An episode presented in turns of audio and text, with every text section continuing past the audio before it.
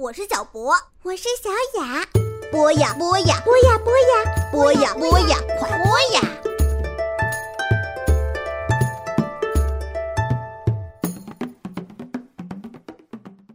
大朋友们、小朋友们，你们好，欢迎收听博雅小学堂。热闹的端午节刚过去，我们又迎来了夏至。夏至是二十四个节气里最早确定的节气。至在这里的意思是极和最的意思，也就是说呀，在这一天，太阳几乎直射北回归线，因此呢，北半球的白昼时间达到极限。既然是极限，那么夏至之后的白昼时间就会渐渐变短。等到冬至的时候呀，就会出现白昼最短、夜晚最长的现象。古人观察到自然界中像昼夜寒暑这样各自对立又相连的大自然现象，比如天地、日月、男女、上下等，以哲学的思想方式归纳出了阴阳的概念。这是一种朴素的自然观念，在古人心中，白昼为阳，夜晚为阴；暑热为阳，寒凉为阴。夏至和冬至也就成了阴阳的分水岭。在阳气开始衰落、阴气滋生的夏至，古人观察到的三候是：初候鹿角解，二候调始明，三候半夏生。意思是阳性的鹿角在夏至开始脱落，条指蝉，也叫知了，感到阴气出现而振翅鸣唱；属阴的半夏草开始在仲夏的沼泽地或者是水田中出生。总之，在夏至，阳极阴生，一些喜阴的生物开始出现，而喜阳的生物开始衰退。想必小朋友们对夏天里嘶鸣的蝉是很熟悉的，但是小朋友们知道蝉是一种夏生秋死的昆虫吗？而这一季阳光下的鸣唱，却是用至少三年至多十七年的地下黑暗的生活换取来的。古人认为蝉栖息在高枝上，鸣声清亮高远，而且误认为蝉餐风饮露。不食人间烟火，所以对这个小小的生物很是钟爱呢。譬如大师齐白石就很擅长画蝉呢，有多幅关于蝉的画作，线条简练而生趣天成。齐白石晚年曾经说：“故里山花此时开也。”就是小时候的观察，然后在岁月里沉淀。最终在岁月中发现花草内在的神韵和精神，成为一代大师。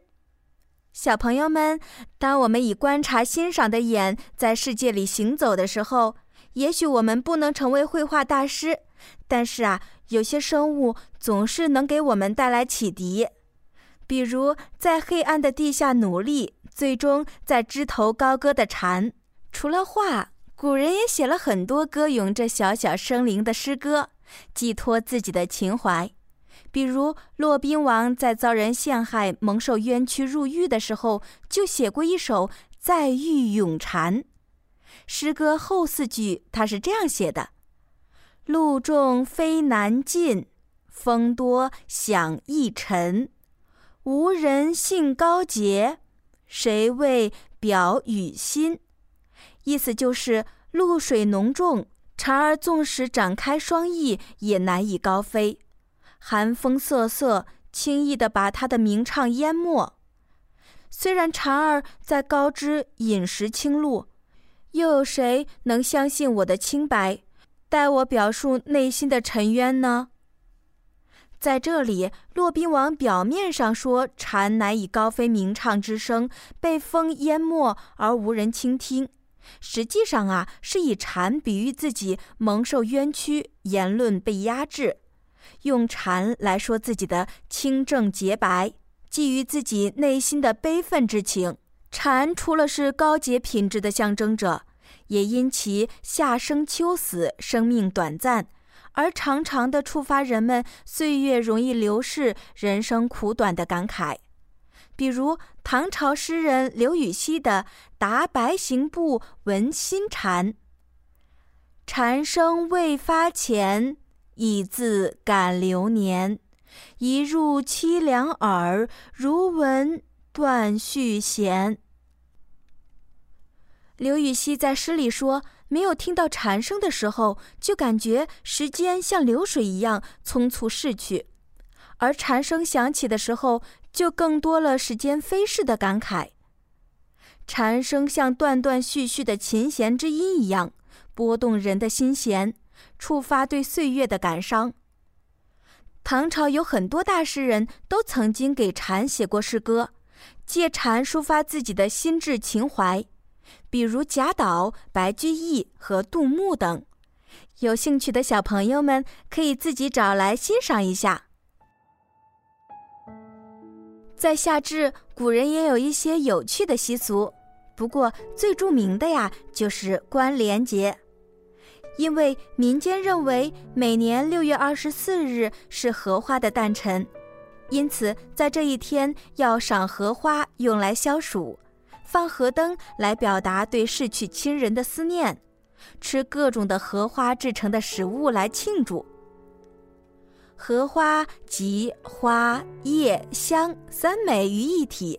宋代的文人周敦颐认为荷花是花中的君子，因为呀，它具备了出淤泥而不染，濯清涟而不妖，中通外直，不蔓不枝。香远益清，亭亭净植，可远观而不可亵玩焉的美好品质。这段话的意思就是说，荷花从污泥里长出来，却不受到污染，在清水里洗涤过，但是啊，不显得妖媚。它的茎中间贯通，外形挺直，不牵牵连连，不枝枝节节的，香气远播，笔直洁净。可以远远的观赏，但是不能贴近去轻慢的玩弄，美得很有格调。小朋友们，你们觉得周敦颐对荷花的评价准确而全面吗？关于荷花的诗画简直就太多了，就是整理出一本书都是不费力气的。在中国，荷花既可以用来比喻美丽的女子。又可以用来讴歌美丽的爱情，还可以寄予佛理空灵之性，寄予对高洁品性的歌颂。国画大家张大千种荷花，也画了一生的荷花图。印象派著名的画家莫奈晚年画的睡莲，五光十色，潋滟多姿，享誉世界。可见呐，在艺术的世界中，荷花早已成了永不凋谢的花朵。台湾诗人余光中有一本诗集叫《莲的联想》，整本书都是关于荷花的。那我节选一首《等你在雨中》和大家分享。等你在雨中，在造红的雨中。蝉声沉落，蛙声升起，一池的红莲如鸿雁。在雨中，你来不来都一样，竟感觉每朵莲都像你。尤其隔着黄昏，隔着这样的细雨，永恒，刹那，刹那，永恒。等你在时间之外。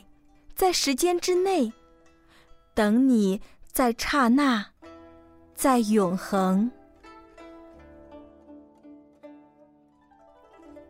诗人在等待一个人，一个像莲花一样美丽的人。